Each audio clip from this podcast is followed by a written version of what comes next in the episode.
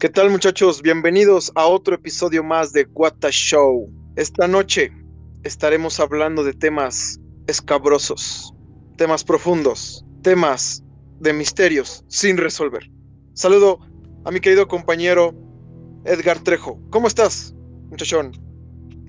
¿Qué onda, mis estimados? Aquí andamos con todo, con este tema que nos va a poner mi estimadísimo Chucho Kun. Querido Guillermo, ¿cómo estás? ¿Qué onda? Buenas noches. Pues aquí viendo qué, qué tema, qué tema nos vas a dar. Perfectísimo. Querido Andrés, ¿listo para indagar en misterios sin resolver? ¿Qué onda? Buenos días, buenas tardes, buenas noches, desde donde quiera que nos escuchen o vean. Pues a ver, ¿qué tan sin resolver están sus temas? Vamos a ver sus capacidades deductivas como buenos investigadores, muchachos. Les voy a comentar algo que pasó hace unos añitos.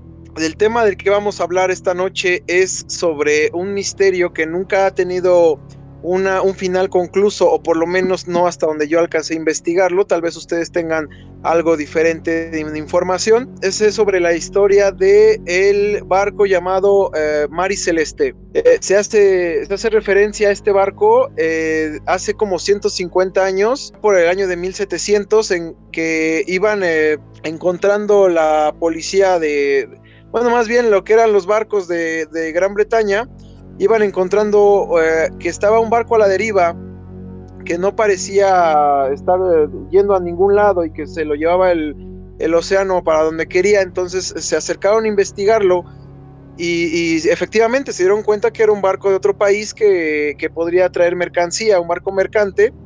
Resultó que no había efectivamente nadie en que lo estuviera controlando y se acercaron más al momento de que llegaron a, pisar el barco, pues buscaron al capitán, buscaron a la tripulación y no encontraron a nadie. Sin embargo, después de estar revisando, pues se dieron cuenta que las cosas, las pertenencias de la tripulación ahí seguían y que lo único que no estaba era el barco salvavidas y la soga con la que se amarraba el mismo.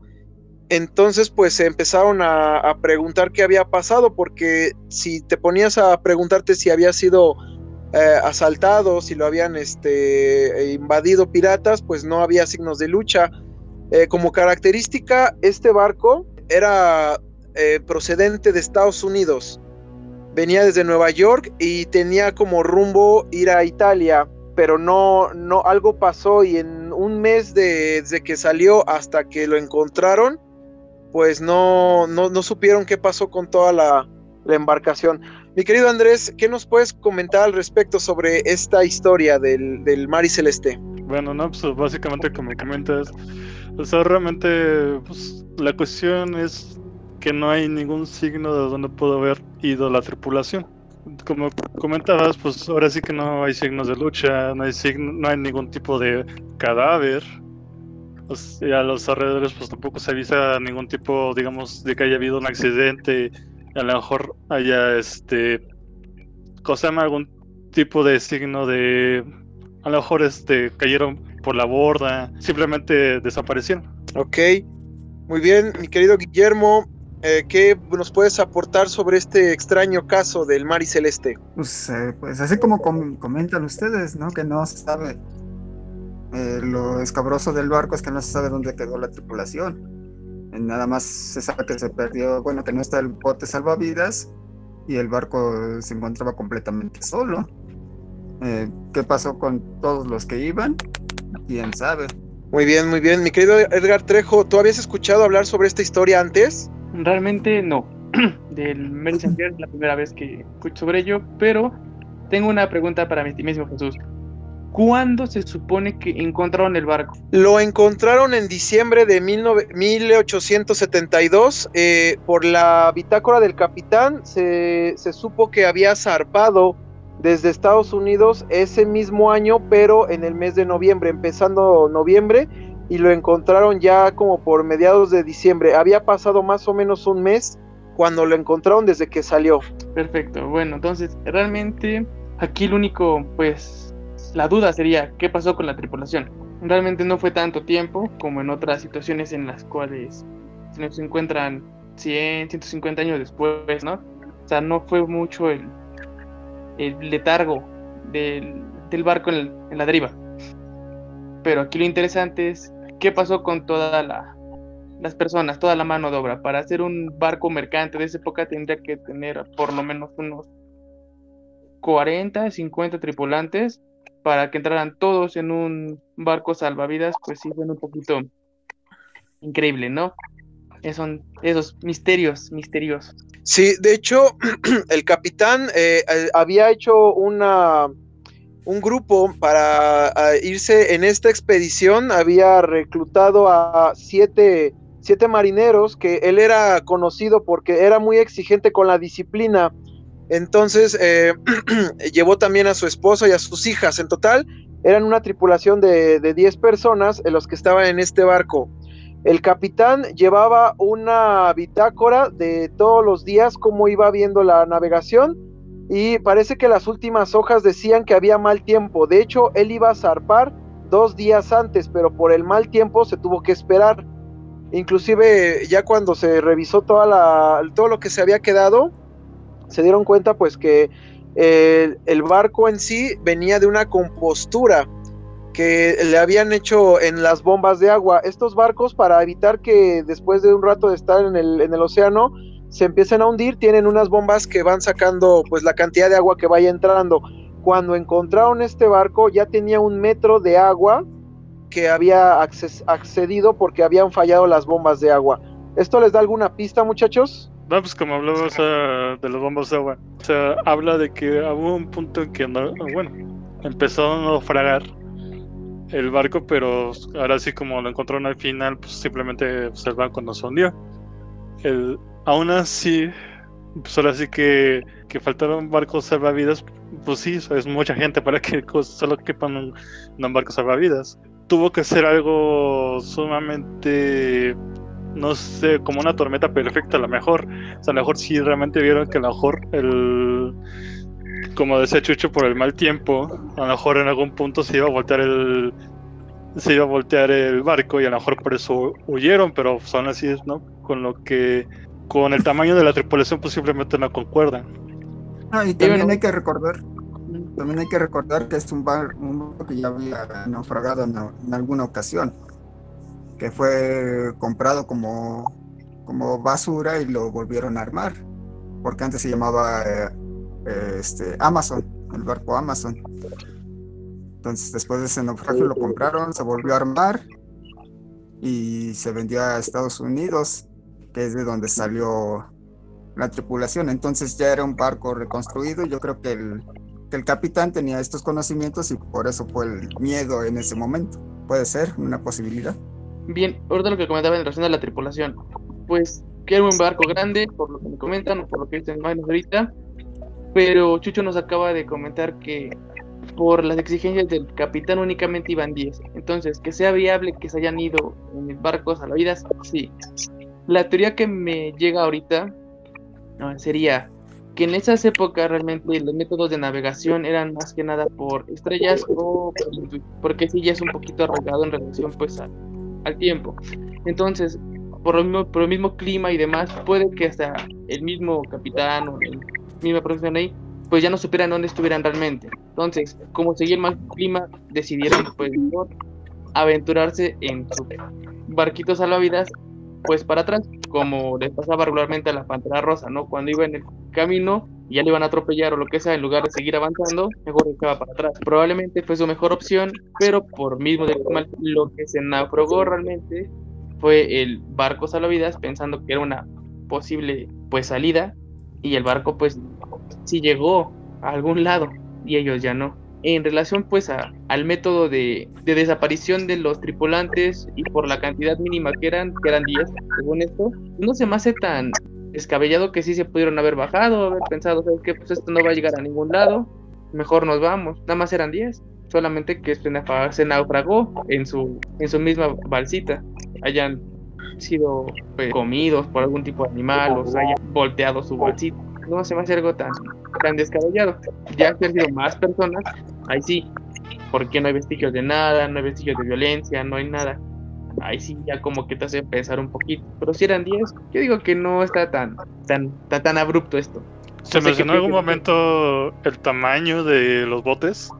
Porque, por ejemplo, se podría dar caso como este Titanic, o sea, de que los botes realmente no eran el tamaño que era para el, bueno, para el Titanic y fueron mucho menos de los que debían haber sido necesarios. No sé, a lo mejor sí se sabe del tamaño de los botes, salvavidas. Eh, Básicamente es un barco, es un barco mercante. Los botes salvavidas no son muy grandes y siento que no debieron haber entrado 10 personas.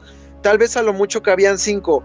Pero algo, algo que quiero mencionar es que este barco mercante traía eh, provisiones como para un mes de si tuvieran algún naufragio, si estuvieran varados en mitad del océano, tendrían provisiones de comida para un mes. Eh, también ellos estaban transportando 1600, 1700 barriles de alcohol, eh, eh, de alcohol destilado, de los cuales cuando los encontraron resultaba que seis barriles estaban completamente vacíos. Se sospecha que quizás es porque la madera del barril no estaba bien curtida, no estaba bien trabajada y se escapó pues parte de ese alcohol y se evaporó por medio de esos barriles. Eh, no sé si también con esto se pueda a, extender un poco más de cuál fue la razón que los obligó a bajarse del barco, siendo que este, se encontró en perfectas condiciones, solo con un poco de agua adentro. Pues a lo mejor hicieron la fiestota y terminaron afuera de la borda. Eh, puede ser, con el alcohol, pero es que es alcohol destilado, no es, no es para beber, es este, pues es de, em, Para eh, curar, por así decirlo, para ocupar, para quemar, ajá. Eh, Pues quién sabe. no era, no, no era destilado, era desnaturalizado, es diferente. Desnaturalizado. Una de las teorías que se maneja, bueno, para empezar, los botes salvavidas en ese tiempo eran, este, entraban siete personas, si no me equivoco, entraban hasta siete personas y se amarraban al, el- al barco. Cuando se usaban, se amarraban al barco cuando, pues, cuando se presentaba una falla. Entonces se amarraban al barco para ver si la falla no procedía. Si procedía la falla, se desamarraban y ya se iban remando. Pero si no, tenían la oportunidad de regresar. Entonces lo que se dice es que aquí cometieron el error con las prisas y todo de que no amarraron el barco eh, y se perdieron en, la- En el en mar. la- en el mar. Pero Y también, este, digamos, la- eran 10 personas. O sea, realmente, por más provisiones que tengan, como comentas tú, digan, bueno, pues estamos aquí amarraditos, chidos, esperando que todo se, se, se calme. Pero pues por lo mismo del mal clima y demás, ¿qué es más viable? Que se voltee un barco grande o que se voltee un barco chiquito con sobrecup. Bueno, a eso vamos, ¿no? También la otra teoría que se tiene sobre lo que pasó en el barco es, es que el- ese alcohol ha determinado, este, ha determinado el clima explota, el alcohol explota. Entonces lo que escucharon no fueron motores, sino fueron los, los alcoholes este, explotando y estos se asustaron, no supieron qué onda y se bajaron al- a la lanchita. Que no fue generalmente el clima, sino que escucharon las explosiones y no supieron ni qué hacer. Como el compatriota de Xochimilco, en lugar de pues pasarse a la otra, a la otra góndola, güey, pues que se muere. Así Bro, es. fíjate que eso no se me hace algo tan así, como otros tipos de desapariciones, ¿no? como los submarinos, esos que digo, se encuentran así, que tienen todavía hasta sus, sus provisiones completas, y ay, qué pedo con todos los demás, no, quién sabe, o barcos también, o sea, que tenían provisiones para subsistir Ah. un buen rato, pero no, o sea, eran muy poquitas personas, eran 10 personas, y realmente si llevaba a su mujer y a su hijo, bueno, su hija, pues por la misma desesperación te hace tomar malas decisiones. Entonces, Sí, y aquí lo que pues nos estamos enfocando en la familia, pero también es una es un barco que ya traía historia, ¿no? que ya traía un, una- un naufragio, que ya traía dos muertes de dos capitanes diferentes. era Entonces fueron varias. o sea, tú vas a poner la fe Era en ajá. o sea, la verdad. Entonces, y, y pues de que lo encontraron solo, ¿no? pero, o sea, no, no, no se me hace algo tan, tan así de, ¡ay, qué, qué pedo! ¿Qué pasó? No se me o sea, sí está la duda, ¿no? Pues, De qué pasó, porque pues nadie estaba ahí, nadie sobrevivió para contarlo. Pero así como un, un misterio misterioso de los misterios extraños, pues no tan. No sé ustedes, ¿qué opinan? Pues yo, por ejemplo, igual mí lo que me quedaba duda sería dónde podría haber quedado, porque digamos en ese momento a lo mejor la comunicación, no sé, este, ¿dónde supone que quedó varado el barco? Eh, se lo llevaron los mismos de, del- de las aguas. pero ¿dónde los encontró? ¿En qué área? Ah, se, se encontró llegando a Portugal. eh, su destino era hacia Italia, pero se desvió por lo mismo que el océano lo jaló y se lo llevó hasta, hasta Portugal. Todavía se encontraba en aguas británicas, por eso la, los barcos británicos fueron los que lo encontraron y al momento de entrar a buscar, pues no, no parecía que hubiera ninguna indicio de violencia y simplemente no, no estaban las personas, pero sí estaban sus pertenencias. O sea, pero bueno, en este caso a lo mejor el barco podría haber terminado en esa área de Portugal, por ejemplo, no sé, la- las Islas Canarias que está cerca de España, pues igual cerca de España, o cruzó eh, terminado, bueno, supone que no porque al final no, no- los encontraron este, en Inglaterra, bueno, en el Reino Unido, pero yo siento que igual a lo mejor terminó en algún otro continente o bueno, país. Y a lo mejor como la comunicación no estaba tan extendida en ese momento entre países, pues en ese momento se perdieron con otro país. Esa me cabe como otra posibilidad. Pero bueno, un ejemplo en relación a ese tipo de situaciones. Sus pertenencias quedaron ahí. Salió de Estados Unidos, porque se supone que de ahí salió, ¿no? Entonces el mar lo fue ganando poquito a poquito. Si su, pues en teoría tenía que ir en línea recta, al ya no estar, pues el capitán empezó a bajar, a bajar. Entonces, si la idea era que pues tenían que seguir como que línea recta, probablemente como hicieron regresar, pero ya no sabían dónde estaban. Entonces ya no sabían si iban para atrás o para arriba, abajo, porque forma de, de guiarte ya sin ningún tipo de, instrumento, solamente por pura intuición. Y si no tienes estrellas o no tienes nada para poderte guiar, una de dos, como comenta Andrés, llegaron a un- una población y dijeron, bueno, pues acá, los que llegaron a sobrevivir, pues bueno, aquí ya, aquí ya nos quedamos y estamos felices, o ya no hablamos de, de- de lo que pasó, o probablemente sí, o sea, ya no le aguantaron, se voltearon, se murieron en el agua, se lo comió algún animalito, no sé. ¿Qué opina mi estimadísimo Van? Pues sí, no, de que estos se perdieron, pues. lo- ¿Qué pasó con ellos? Bueno, cómo murieron, más que nada, pues eso es lo que no sabemos, ¿no? Igual sí se los, los eh, se los encontró un tiburoncito y. y pues, pues tuvo para comer ese día, ¿no? Hasta, se llevó topper para llevar. E- Eran 10 cristianos, ¿no? Pero realmente es. Sí está extraño que estaba todo, pero como por la cantidad de gente, como que perdió la. Perdió el misticismo. No sé. Ok, bueno, mira, nada más déjame comentar, este, eh, como bien lo decía Vance, este barco ya tenía un historial de eh, haber sido vendido para diferentes dueños y siempre que tenía un nuevo dueño algo malo pasaba. Eh, antes de cuando se llamaba Amazon, eh, tuvo ahí un, eh, choque contra otro barco y se hundió. Y luego cuando lo, cambiaron, le- el, el capitán que tenía arriba falleció de una enfermedad de- del corazón. Y así estuvo rolando diferentes este, capitanes hasta que llegó a este que era eh, muy conocido por tener esa destreza en el mar y por ser muy disciplinado. Inclusive le, le preguntaron, ¿por qué quieres ese barco si se supone que tiene una, un historial oscuro? Un historial como si estuviera embrujado. Y él pues no creyó en esas historias y pues por eso eh, se, se confiaba en su habilidad en el mar. Ahora, la pregunta no, no es si desaparecieron, la pregunta en este caso sería por qué habrían abandonado un barco que no presentaba riesgo alguno, puesto que no, no tenía rasgos de haber habido peleas, estaban todas sus pertenencias. ¿Cuál habría sido la razón que hizo que la tripulación entera se bajara del barco? ¿O cómo fue que desapareció esa tripulación?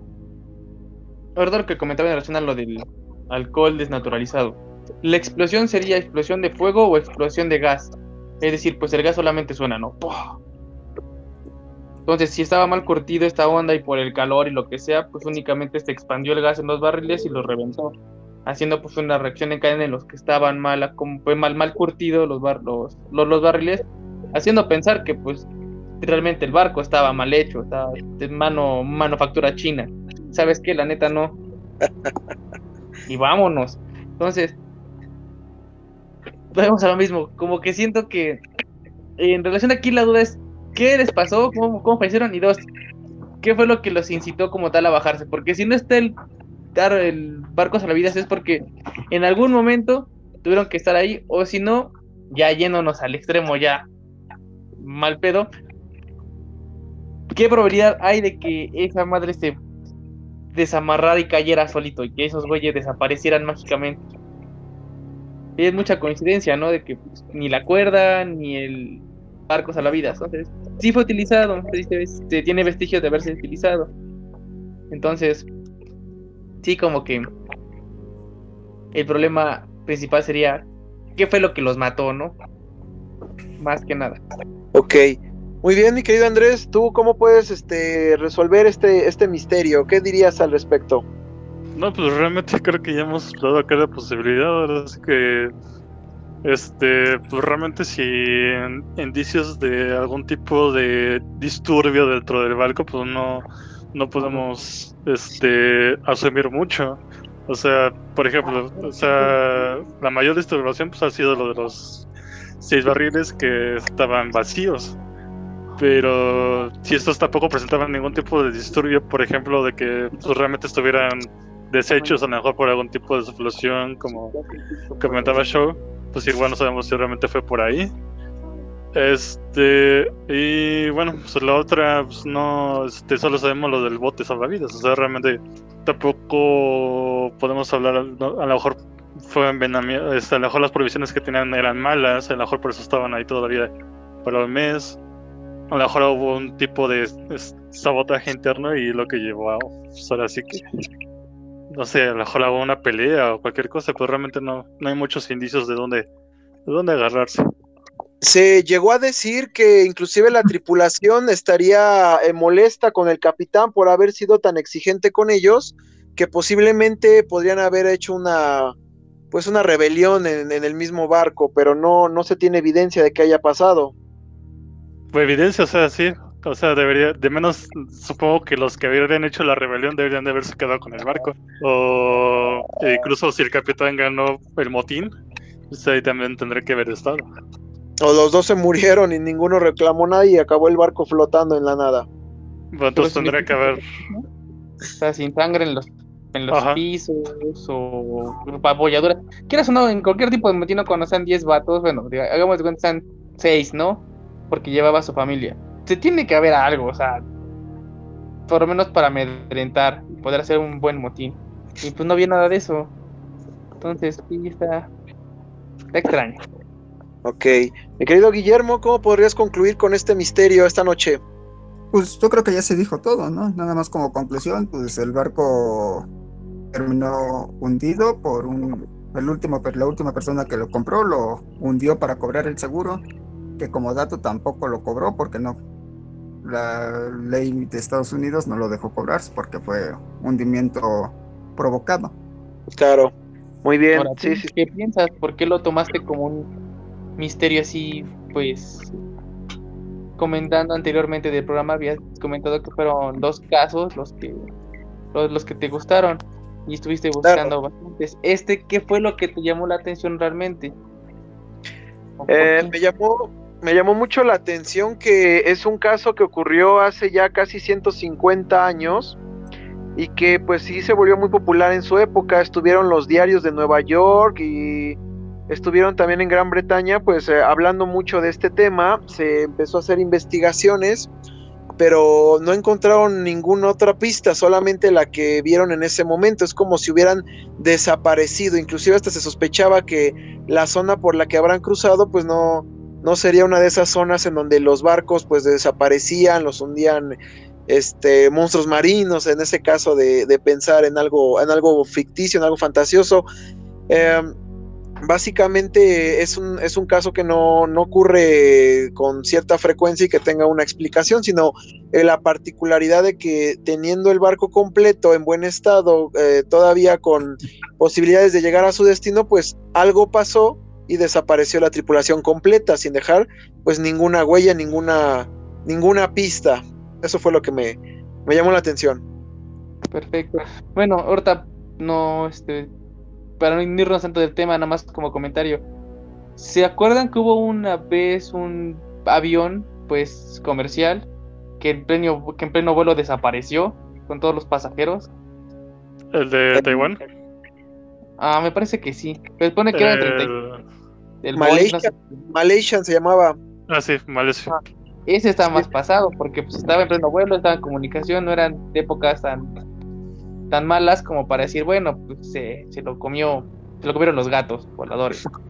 Entonces, este, ese sí está perro, ¿no? Porque pues, estaba volando tranquilamente y de repente psh, se acabó comunicación, se acabó todo, lo buscaron, nada, pero Eh, creo que ya se había resuelto ese y más o menos recuerdo que se había presentado ahí un problema con uno de los pilotos que era el que realmente ya no quería aterrizar por algún problema que tenía y fue el que desvió el vuelo y pareciera que hizo como un movimiento, una despresurización en el avión para que todos quedaran inconscientes y pues eh, no, no hubiera pánico en ese momento, algo así recuerdo.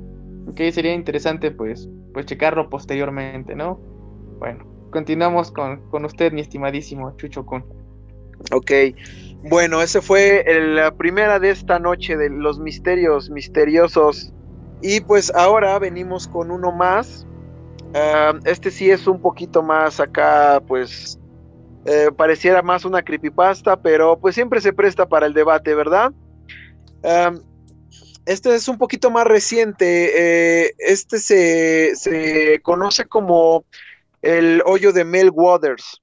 Eh, lo que pasa es que en Estados Unidos en 1996, allá en una zona eh, rural de Washington, eh, existía un, un- bueno, realmente existía un programa en, en Estados Unidos que se llamaba De Costa a Costa y ma- ma- marcó un tal Mel Waters, eh, no sabemos si es un nombre real o, era un seudónimo, pero se presentó con esa con, con ese nombre y en este programa se trataban de, de temas este pues que eran raros, de temas un poco paranormales. Y lo que contó esta persona es que él traía algo serio, él, él traía algo que quería contarle porque nadie, nadie sabía de este asunto y contó que su terreno que tenía ya en, Washington, pues eh, descubrió un día que tenía, tenía un agujero en ese terreno, pero era un agujero extraño porque medía más o menos 3 metros de diámetro y estaba como perfectamente eh, hecho de un círculo, o sea, como que alguien lo hubiera hecho a propósito. Tanto así que no, no había ramas, no, había, no crecía el pasto, era un agujero como de piedra completamente y esa piedra pues inclusive estaba lisa, permitía que las cosas que se aventaran ahí pues se siguieran cayendo sin detenerse en el camino cuando eh, contó esto, eh, él dijo que a las primeras veces pues quería saber qué tan profundo era. Entonces aventaba piedras esperando que se escuchara el sonido para más o menos calcular pues la profundidad y recuerda que no nunca escuchó que tocaran suelo, o sea, solo las aventaba y no no sonaban. Después aventó cosas más grandes, después metió cuerdas con cosas pesadas para por lo menos saber en qué momento tocaba base y no, no nunca lo tocó. Entonces, este, pues llegó inclusive a, a, darse cuenta que sus vecinos ya conocían ese, ese agujero desde hace tiempo, mucho antes de que se fundara el pueblo ahí, y que siempre ha existido y que siempre han aventado sus cosas, sus desperdicios, su basura, porque precisamente ese agujero parece que nunca toca a fondo, entonces se les hacía muy curioso que, que, no pudieran saber hasta dónde, hasta dónde podía llegar ese agujero de profundo. Mi querido Andrés, ¿tú recuerdas algo, alguna parte de esta historia? Eh, me acuerdo más que nada, Costa a Costa es como la mano peluda que estaba allá en Estados Unidos. Y sí, como dices, ahora sí que entre que podría ser pues realidad o ficción pues realmente no lo sabemos. Sobre todo si realmente este Mel Waters era el nombre de Mel Waters. Y sí me acuerdo o sea de que básicamente iba gente o sea los vecinos conocían el hoyo y básicamente lo usaban como basurero porque pues, en su madre ahora sí que la tierra no no me sirve el no sé lavaplatos o refrigerador y órale Luego me compro otro. Ok, ok. Um, sí, tienes razón, era como un programa de, de cuentos así como eh, pues paranormales. Eh, mi querido Guillermo, ¿tú habías escuchado hablar antes sobre este tema? Ahorita que ya estuve investigando un poquito del tema, sí, ya desde allá como por el 2000 ya había escuchado un poquito de, de eso. Bueno, no recuerdo si fue el 2000, ya em- empezaba apenas el Google Earth, apenas estaba empezando y era uno de los puntos base a buscar en esos tiempos. Y pues ahorita leyendo la historia, pues sí, ya medio me acuerdo de, de lo, de lo que pasó en ese, en ese tiempo, ¿no? Que según era un hoyo sin fondo y que según él y sus amigos amarraron un lazo de 400 y tantos metros y, y lo dejaron ir y aún así no tocó fondo y varias historias así. El de la cabra también, el que amarraron una cabra, no sé para qué, amarraron una cabra. Chinga la cabra, ¿no? Pues sí. Hay, hay una canción muy famosa mexicana que habla sobre la cabra que se llama Asunción. No sé si la recuerden. No. La cabra, la cabra, la puta de la cabra. Mm, Pues no sé si era esa. no creo. A lo mejor era la cabra Asunción, güey. Chingábala. Ok, mi querido Edgar, ¿tú habías escuchado hablar sobre este tema de, de un agujero sin fondo? Sí, ese lo vi, me parece que en un video de, un youtuber conocido. Todavía sigue pues, dando, haciendo videos. Aquí lo interesante de, de este agujero, que pues como comentas, ¿no? Se dio a conocer este, así como en un programa como la mano peluda, sería la, la Furry Hand, allá en los Estados Unidos. Y este, lo que comentaba Vance de lo de la cabra, eso sí me, me sacó un poquito de onda, porque según esto, lo que comentan, porque nunca hubo nada documentado realmente, es que echaron a la cabrita y pues se, y sintieron que se la jalaban, ¿no?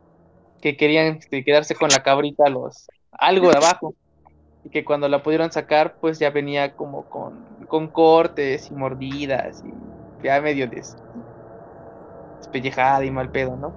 Entonces, incluso llegó embarazada, ¿no? Sí me acuerdo.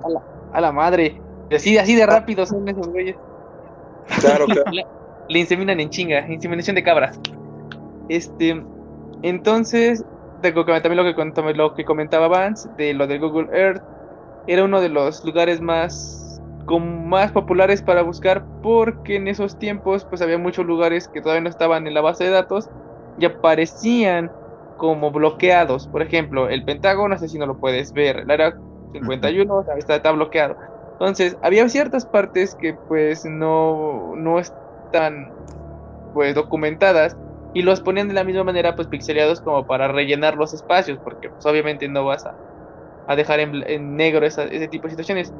Entonces, este, como no tenían todavía pues conocimiento o hayan ido a investigar los de Google a ese lugar, pues aparecía como si estuviera pues bloqueado, ¿no? Y es por eso que también se empezó a hacer populacho esto.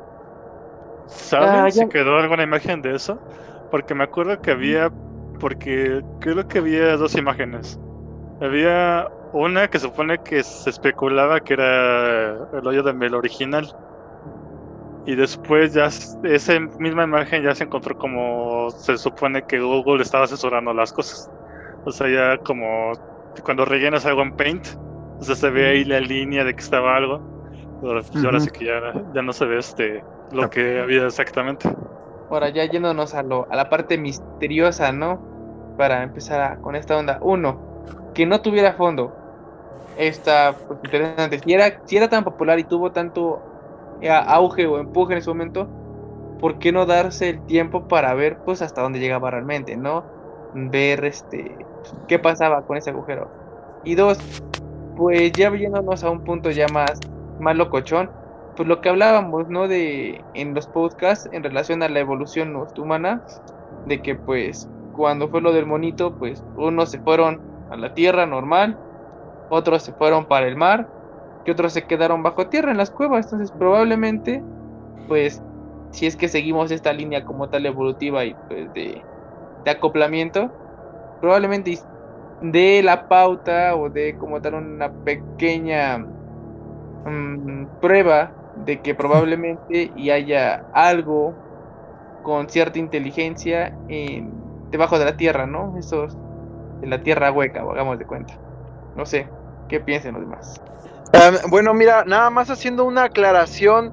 eh, esta, este, esta persona eh, la que había, la que era el dueño de, este terreno, pues sí, había hecho ah, el experimento, pero no era con una cabra, era con un, con un borrego, porque pues ellos tenían este bastantes borregos eh, en esa zona, se, se, daba mucho lo de tener eh, ahí varios borregos, él amarraron a uno, lo bajaron por el agujero y se dieron cuenta pues que el animal iba, iba normal hasta que llegó a cierta profundidad donde sintieron que dieron un tirón en la, en la cuerda, inmediatamente sintieron como que varias vibraciones en esa cuerda y tomaron la decisión de regresarlo para saber este, qué, qué estaba pasando. Se dieron cuenta cuando regresó que, que, tenía como una especie de tumor que estaba eh, alojado en su, en su vientre y que venía con algunos zarpazos, inclusive daba la sensación de que tenía volteado como parte del vientre y pues obviamente el animal había, había sufrido en ese momento. Eh, dicen que revisaron el tumor y tenía un aspecto demasiado extraño que parecía como una cosa pues que daba, daba terror, algo, algo de, de miedo, entonces les dio tanta cosa que decidieron mejor pues tomar al, borrego y regresarlo al agujero con todo y el tumor. Entonces pues no, no se tuvo la evidencia de, de, que, de lo que pasó.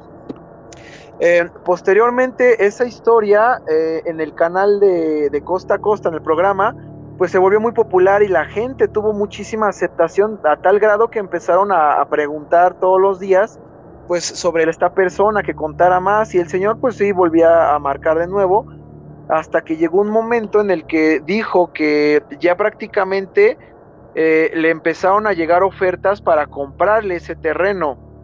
Una de esas ofertas venía de, de parte del ejército y le dieron una suma cuantiosa de dinero. O sea, él no quería vender su terreno, pero sí le ofrecieron, le llegaron al precio y pues él tenía ganas de poner un negocio propio en otro país con ese dinero pues se, fue, se fue de, Estados Unidos, se fue a Australia, allá pues cumplió uno de sus sueños que era tener una reserva para estudio de un, del cuidado de un animal en específico y pues ya ese territorio se lo, se lo dejó al ejército.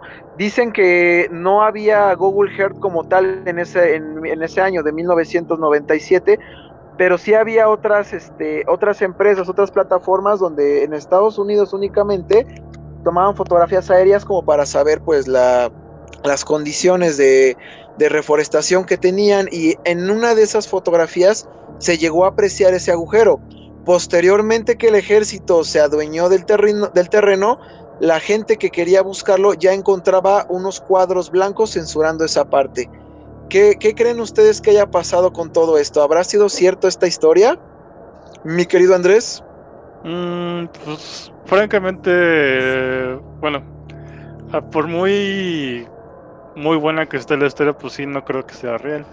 Porque, bueno, pues primero es el sitio que se da, ¿no? O sea, este programa de costa a costa. Ahora, digamos, creyendo que es real, pues como dices, o sea, los de las imágenes, sí me acuerdo que había que esta historia hizo los rondines y se hablaba de, pues, de las dos imágenes, o sea, que hubo una imagen original que no estaba censurada, que se veía el hoyo.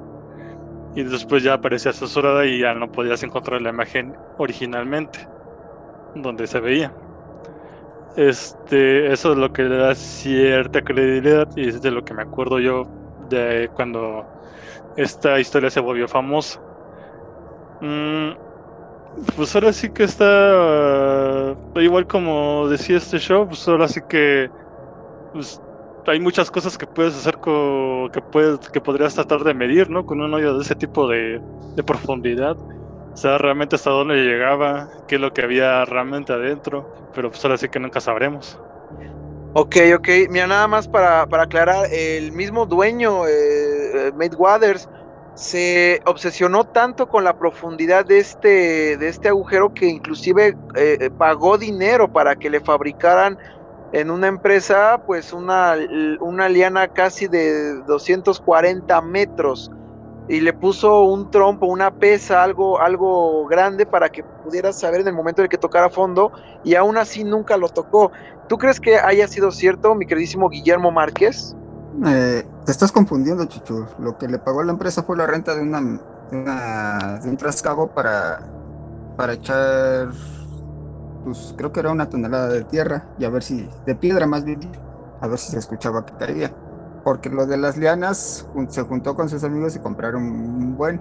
Y sí, sí formaron una liana de. Yo había leído de 400 metros, pero pues, no sé. Te digo, ya se presta a varias interpretaciones, varias.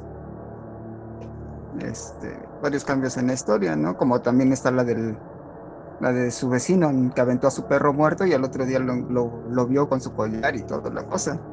Que había regresado y no sé qué.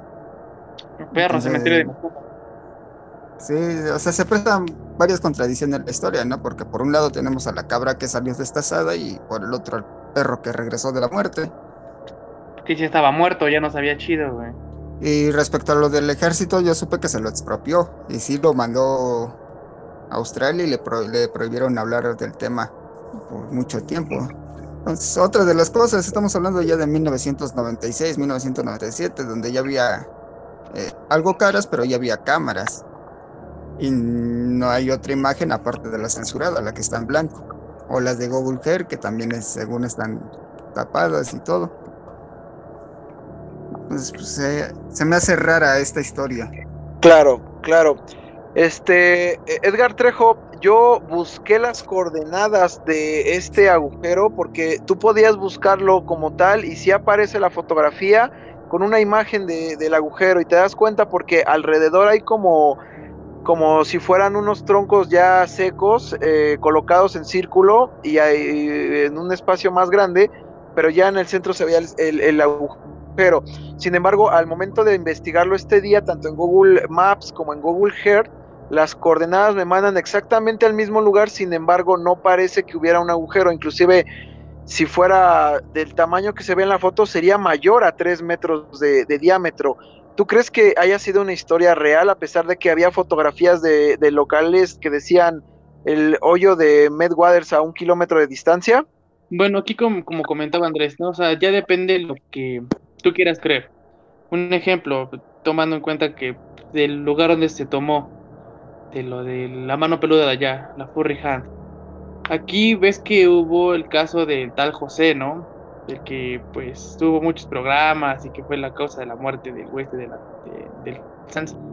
Entonces mucha gente no cree en ello, pero hay otra que gente que sí, como tal le da este, esta importancia y este misticismo. Entonces, por la fuente en la que es y que pues realmente las evidencias que se tienen son muy pocas, mmm, realmente es para la decisión que tú quieras tomar si quieres darle esta parte de misticismo y cosas sobrenaturales, está súper genial porque pues nadie te dice que no y tienes medios pruebas, pero también decir, no, pues tal vez no existió y solamente fue un cuento de, pues, una leyenda urbana más, pues no, no hay más que eso.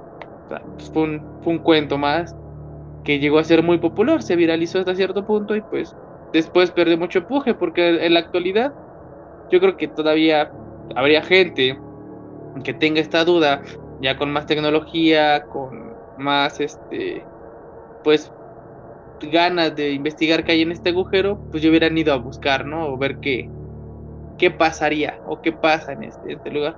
Y pues a la fecha creo que no, no lo hay. Excepto que esté cercado por el gobierno, ¿no? Como comentan. sí, de hecho, pues, pues ya. De hecho, te iba a comentar, eh, un canal de televisión de Estados Unidos quería cubrir la nota porque se volvió bastante popular allá. Sin embargo, pues no los dejaron grabar porque ya estaba cercado por el ejército. Bueno, ya metiendo al gobierno en esto, pues ya te da de pensar de más, ¿no? Porque ¿por qué se estaría metiendo como tal el gobierno y en ello?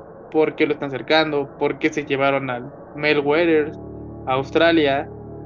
Como que le da un poquito más de veracidad a la historia, pero pues con lo mismo pues fue perdiendo importancia y, y, empuje no a la a la trama que sería el agujero. Es lo que yo pienso. Sí dándole este toque de, de misticismo o de veracidad eh, hay fotos hay unas fotos de unos señores parados al lado del agujero no que están trabajando según trabajan para el gobierno y dándole otro punto de veracidad aquí en México hay uno que se llama la boca del la boca del diablo ¿no? Que creo que está en Guerrero. Entonces que se supone que tiene casi las mismas dimensiones y que tampoco tiene fondo. Entonces, tal vez puede ser que sí existe el hoyo, pero ¿qué están ocultando ahí? No se sabe. Entonces, sí, sí está un poco interesante, ¿no? Dándole un poquito de veracidad a la historia, si es que realmente es verdad. Sí, como lo menciona mi querido Guillermo Márquez, eh, realmente sí hay fotografías donde se ve el hoyo como tal, sí se aprecia que, que existe como tal y la forma en cómo está, pues digamos que eh, realizado, estructurado. Obviamente no puedes ver el fondo porque se va perdiendo la luz, pero tampoco no puedes escuchar eh, hasta dónde llegan las cosas. Hay varias teorías que dicen que posiblemente la gente cuando aventaba cosas pues no, no, no escuchaba eh, el, cómo caían porque pues ya estaba tan abajo que el sonido ya no alcanzaba a, a, tener este, la misma nitidez porque tampoco no era un hoyo muy grande, era de 3 metros de diámetro, entonces posiblemente sí existió y también existe en otros lados de otros, de otros países pero, pero ya todo lo demás que se dijo de cuando metieron al borrego, pues se cree que pudo haber sido de la misma forma que tiene la piedra, que se quedó atrapado, el borrego se desesperó, se lastimó y se, infectó con algo que había ahí que estaba sucio, y ya cuando regresaban, pues le, le dieron un atributo como que era algo, algo diabólico, ¿no? Eh, sí, sí puede tener partes de verdad, puede tener partes de muchísima ficción, pero pareciera que sí existen este tipo de, de, agujeros en la Tierra. ¿Usted qué opina, mi querido Andrés? Porque, bueno, igual, pensémoslo de otra manera. Bueno, yo tengo otra teoría. Digamos que a lo mejor el lugar que este donde compró el terreno Mel Waters, a lo mejor no tenía mucho valor. Esto es ahorita de lo que estaba pensando, y a lo mejor el hoyo sí existe, o sea, realmente existe. Y dijo, bueno, voy a sacarle provecho este, a lo mejor este lugar realmente no vale mucho, pero si hago y hablo a este, este programa popular y luego logro venderte el terreno y saco ventaja de que lo hice popular. No sé, a lo mejor este, también se me hace otra teoría porque realmente no hemos pensado solo así que, este, como dices, ¿no? O sea, a lo mejor, este, bueno, tú comentabas que realmente lo logró vender Vance comenta que realmente el, gobierno se lo expropió. Entonces realmente no sabemos si realmente ganó o al final este realmente era su cosa, su ambición. Ajá, vender el lugar haciéndolo popular debido pues, al hoyo. Como diría el patito de los Tiny ¿no? Todo se va en el agujero. Muy bien, eh, mi querido Guillermo, eh, ¿realmente tú crees que existe un hoyo que sea muy profundo, aunque no tenga estas características fantásticas, pero que sí puede existir algo así en la naturaleza? Yo digo que sí. No, o sea, tenemos el sótano de las golondrinas, ¿no? En San Luis Potosí. al final de cuentas es un hoyo. O los que están en. Ay, allá en la Ribera Maya, que también son fosas y están profundas, nomás que tienen agua. Los cenotes, ¿no? Los cenotes, ajá. También está, el, ese no fue hecho por la naturaleza, pero los que hicieron los rusos, ¿no? Que querían ver hasta dónde llegaban. Ah, eso también estuvo interesante. Me acuerdo que hablas de lo, de lo, del agujero de los rusos. ¿Ves que según cuando estaban haciendo las perforaciones, este, tuvieron complicaciones con la perforadora? que en ese tiempo pues metieron como tal, este, como no había video, metieron audio y que escuchaban lamentos. Es decir, interesante, que tal cual se, se escuchaban lamentos a gritos, berridos, hagamos de cuenta. Y un ejemplo, tengo un conocido que es este geofísico.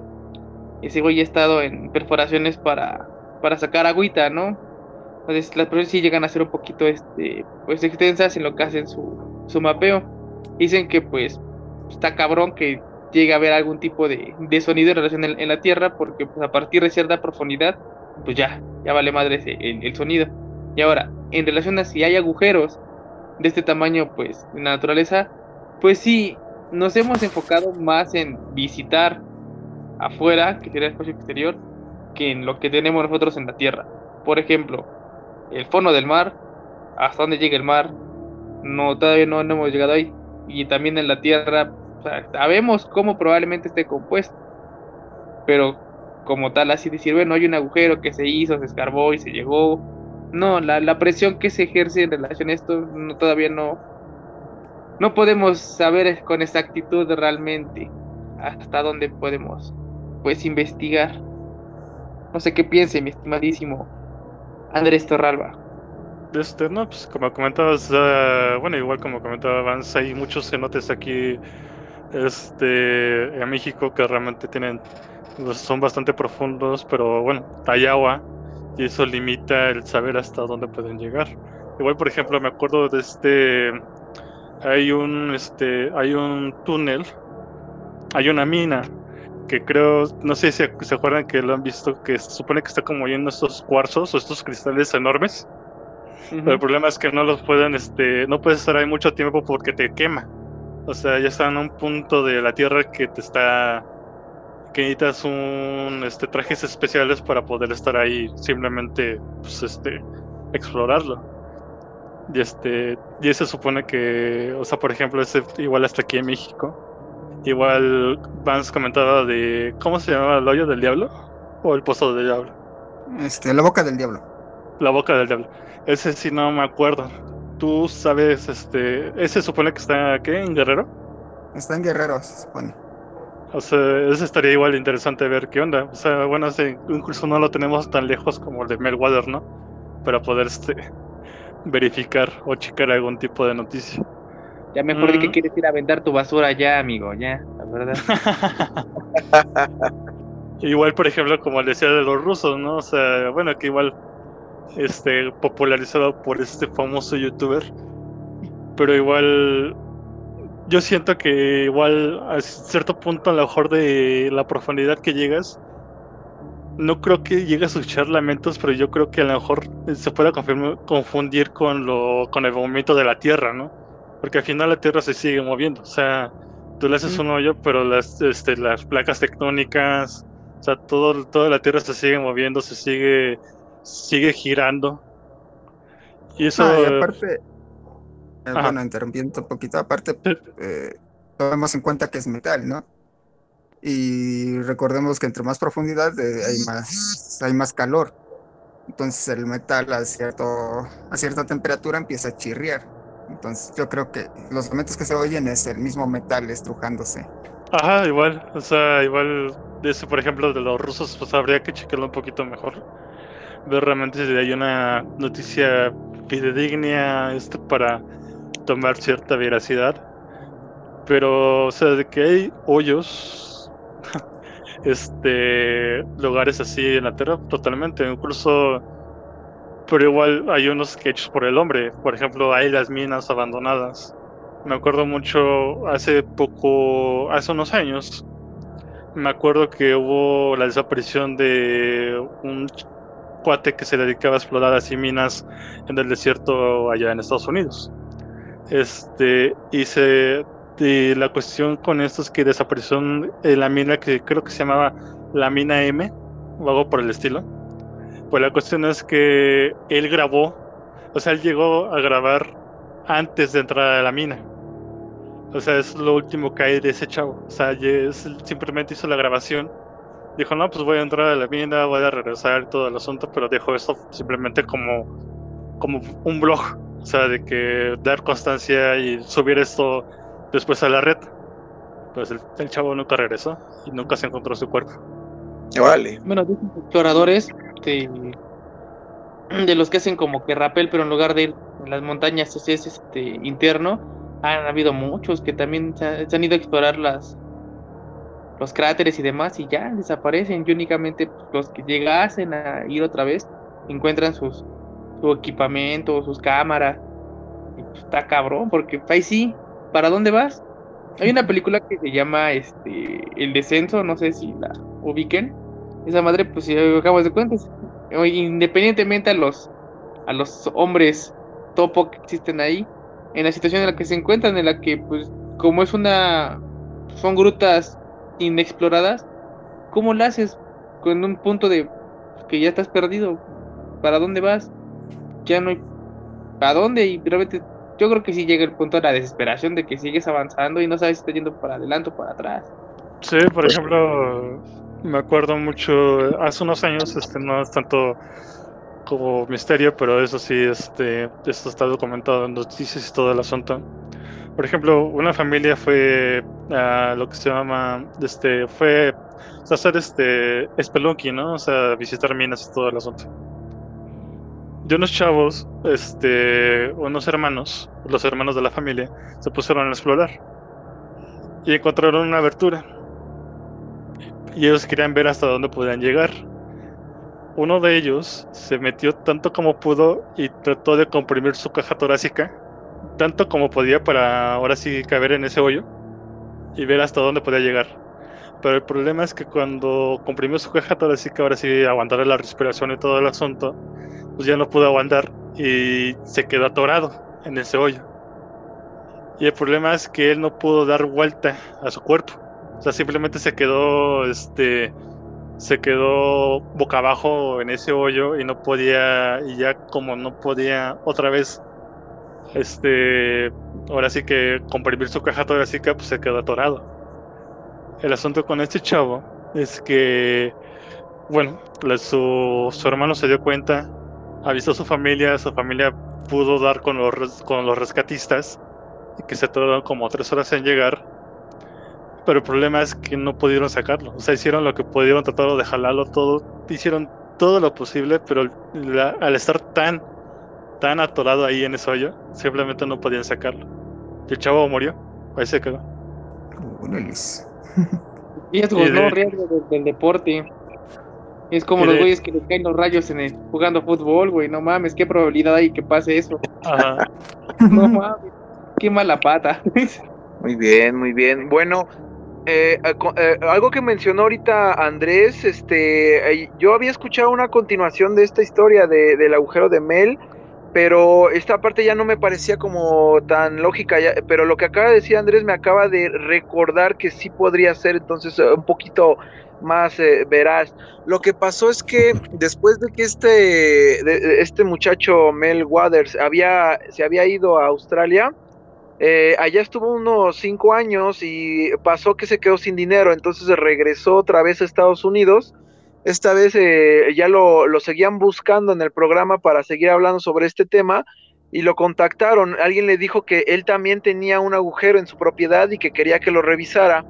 Eh, fue con él, eh, no me acuerdo si era también con su hermano, con alguno de sus primos, un familiar, y terminaron pues quedándose de, también con esa propiedad para poder, este, digamos que investigarlo, ¿no?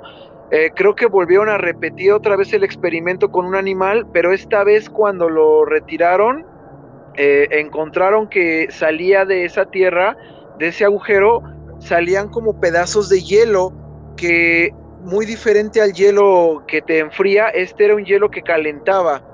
Entonces, este, pues siguieron todavía con, con esta, estas investigaciones sobre esos agujeros, pero ahora habían encontrado hielo. Y como lo estaba comentando Andrés, pues sí existe ese, ese hielo que es tan frío que inclusive puede generar calor.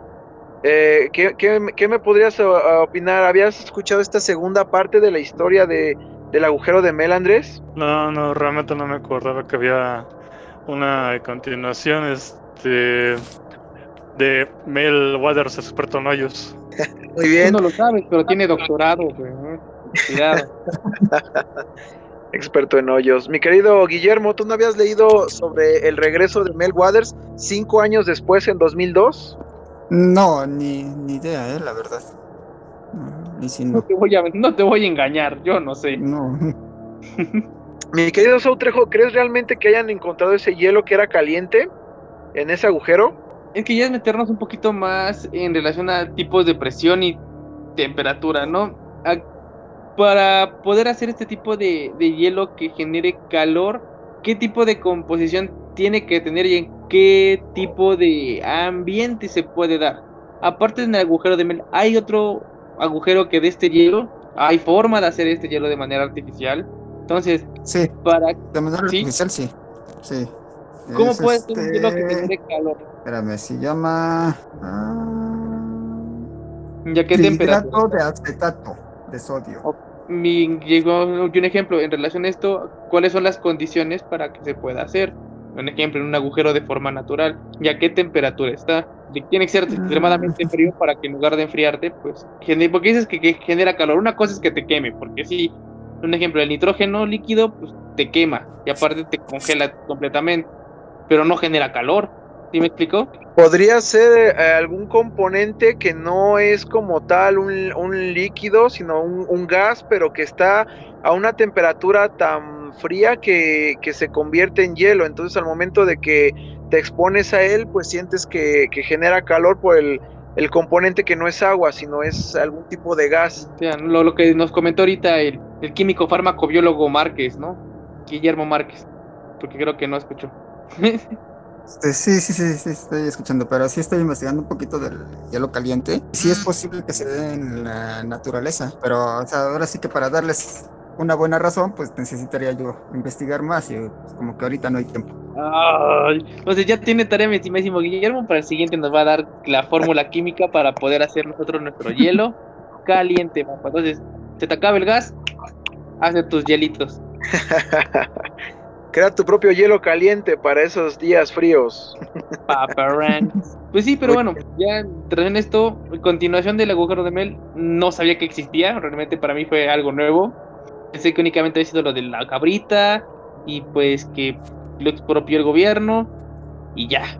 Pero que regresó por, por, más, por, más feria, porque yo creo, como comentas, que se le acabó la lana, es algo también pues nuevo, ¿no? hay que darle como tal un poquito más de seguimiento porque hay personas que sí se enajenan mucho con esto y le dan esa, ese seguimiento a este tipo de, de casos, ¿no? Nosotros solamente somos simples mortales, diría mi estimadísimo, mi estimadísimo Chucho Kun. Somos personas de a pie, somos personas a pie en este, en este mundo que va en avión. Eso es todo malo. Hay una entrevista con Mel en video. O sea, yo sé de estas entrevistas con de costa a costa se supone que son pues, de radio. Sí. Radio, ajá. Ajá, pero ¿hubo alguna vez alguna evidencia de Mel Waters como tal? Creo que no, creo que únicamente es por medio del programa de costa a costa que se tiene la evidencia, pero entrevista como tal a esta persona, pues no, no está documentado, tal vez no aceptaba hacer las entrevistas porque sabía que parte de lo que iba a hablar pues no era real. Entonces, pura falacia. Ajá, yo creo que por eso nunca las dio. Eh, la, una entrevista en, en, persona y pues la única evidencia era con el programa que venía pues grabando todo lo que producían. Eso, eso yo creo. Pues es que volvemos a lo mismo, sería como el caso de, de José, aquí con la con la Furry Hand mexicana.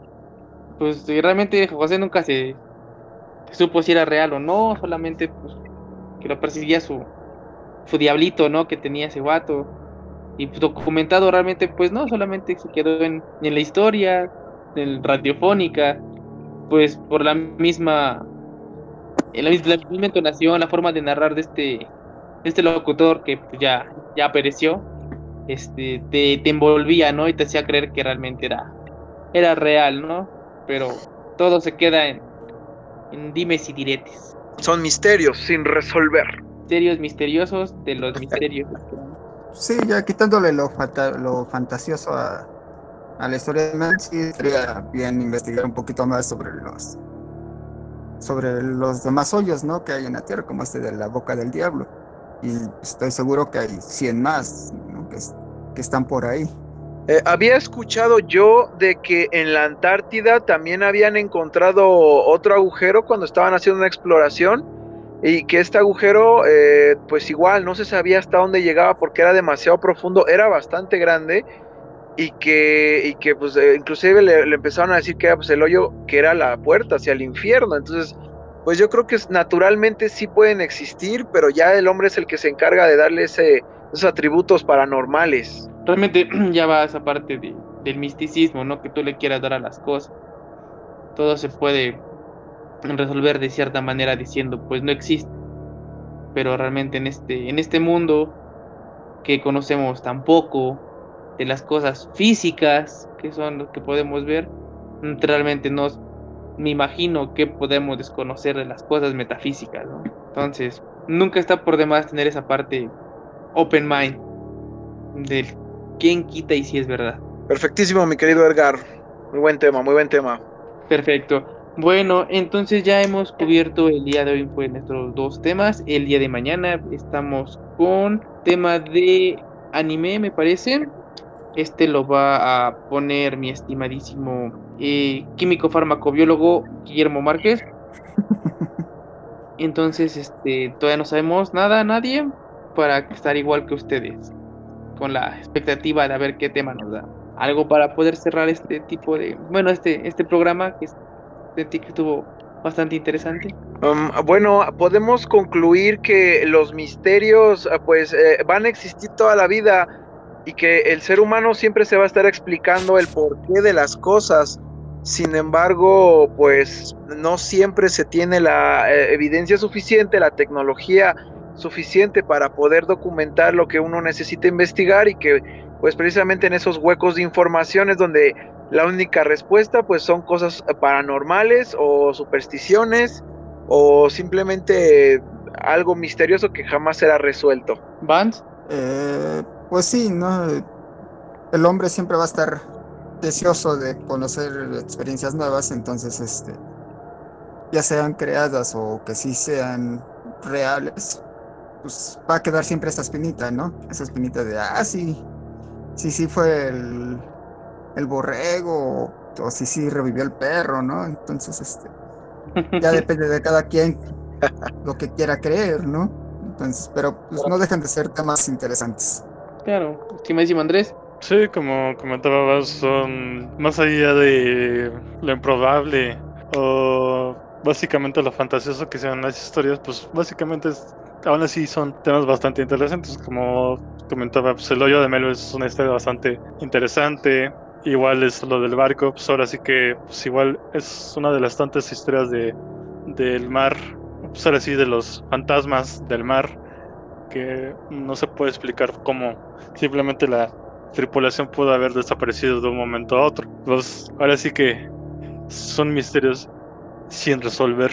Perfecto. Bueno, yo como método de ya conclusión, siento que este tipo de situaciones o historias, independientemente de que sean verdad o sea mentira, te da esta expectativa de lo que podría ser. Mm, probablemente no sea el agujero de Mel el correcto y sea el de el sumidero del diablo, la boca del diablo, que la tengamos aquí en bien nacional, o Digo, manera lo del barco, que realmente no es el único incidente que hemos tenido en, en el mar, ¿no? Que hay muchos, este, muchas desapariciones tanto como de barcos completos como de, tripulantes. Entonces, lo único que nos queda a nosotros como espectadores de lo que está pasando en nuestro entorno es siempre tener esta parte del open mind, siempre estar abiertos a diferentes tipos de respuestas, opiniones y pues situaciones que puedan estar sucediendo. Bueno, muchísimas gracias. Este fue pues el programa hosteado por mi estimadísimo Tito Kun. Los esperamos para el siguiente programa. Estamos viendo. Hasta luego. Gracias por ver. Que tengan dulce sueño.